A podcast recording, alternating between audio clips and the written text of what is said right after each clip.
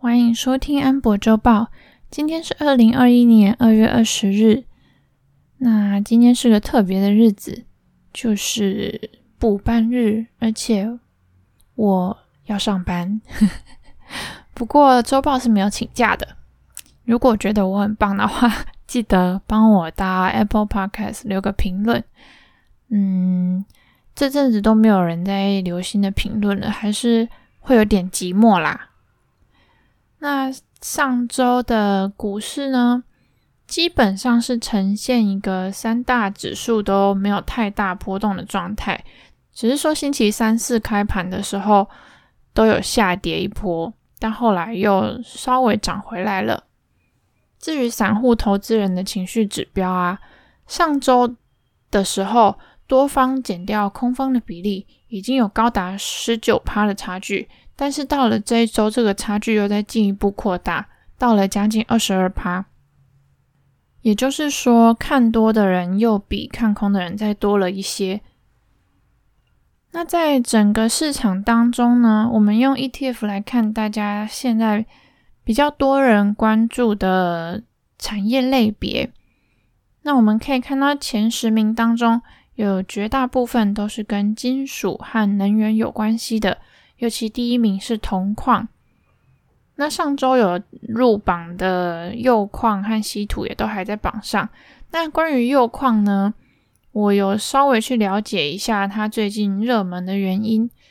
那主要还是因为美国他们现在比较重视新能源嘛，那新能源当中其实也包括核能，就是相较于石油产业。它的排放是比较少的，所以从环保的角度来看，它会被拜登政府归类在可以推广的新能源当中。而其中铀矿就是核能发电一定要用到的原料。另一方面呢，是美国最近德州下很大的雪。那我一开始看到这个新闻的时候，想说，嗯，德州不是在很南边，都快要到墨西哥了吗？后来才知道，说是北极的气流啊，会因为整体北美洲的温度变高，然后热空气入侵到北极，导致那边的冷空气溢出到美国的比较南方的地方。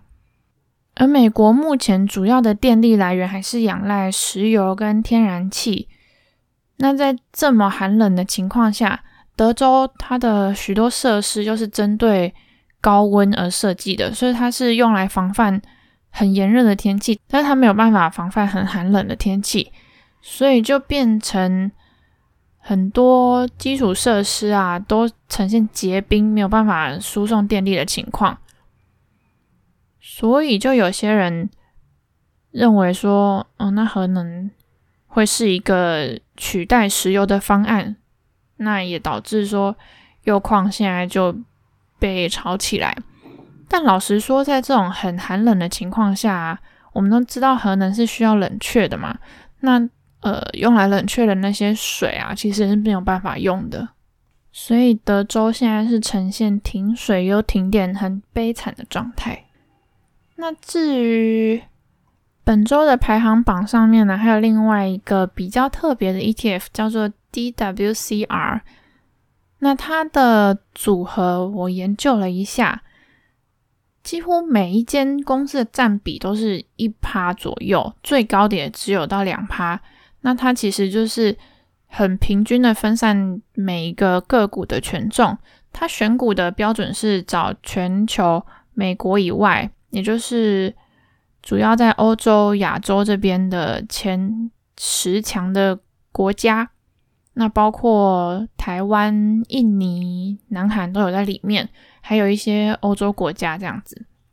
那他会再从这十个国家里面各选时间最强的公司，然后组成这个嗯 DWCR 这档 ETF。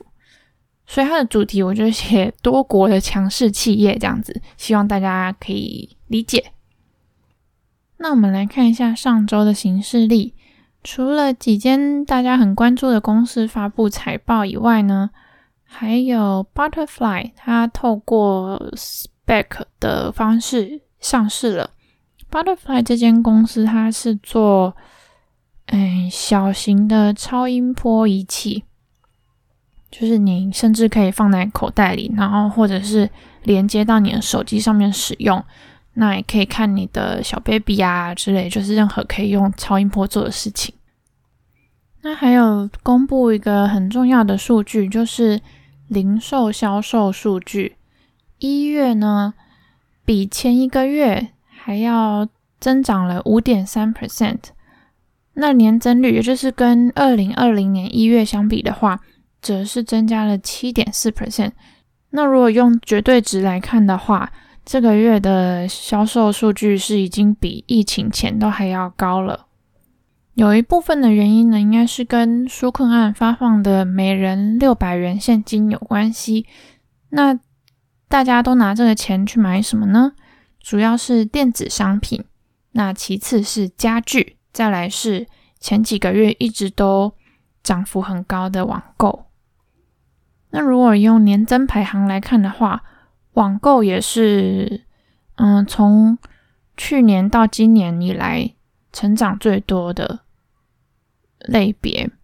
其次呢是休闲娱乐跟建筑园艺，这其实还蛮容易联想的，因为大家封城关在家里，其实就会只能透过网络买东西嘛。那或者是你就开始想在家里能做什么事，比如说，嗯，买一些运动用品啊，或者是。装潢家里或者弄庭院的花花草草什么的，那同样的情况下来看，也很容易联想到这一年以来，嗯，销售数据减少最多的类别，当然就是因为封城而大受影响的餐饮类。那再来呢是服饰，可 因为封城其实也不需要穿什么新衣服嘛，对不对？要给谁看呢？再来就是呃加油，因为大家不需要开车嘛。那么从三月开始的数据呢，月增率应该会涨得很惊人，因为到三月开始往下走嘛，然后四月是一个最低点，一直要等到六月的时候才呈现一个比较正常的走势。其他的数据其实应该也会有这样的情况，那接下来就是要。继续观察。那美国现在的疫情呢？其实随着疫苗很稳定的在施打，那现在封城也好一段时间了，所以确诊人数是有逐渐在下降的。不过呢，在这个比较乐观的情绪下面，初领失业救济金的人数却是有增加一点三万人呢。我在想，这或许跟德州那边。停水停电，所以很多工厂要休息有关系。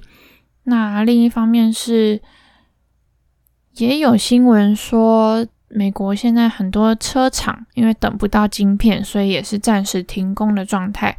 那我有去查一下，现在这个阶段要请领失业救济金的话，不一定是要失业。就如果你是因为一些不可抗力的因素，必须要留职停薪的话，也是可以申请的。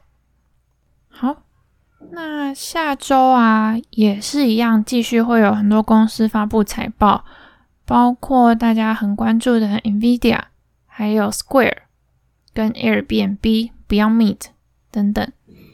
详细的行事例就请看我的呃频道或者 Facebook。只要在 Telegram 或 Facebook 搜寻安博周报 Amber's Weekly 就可以看到了。那今天就到这边，下个星期会有二月的月报，敬请期待。拜拜。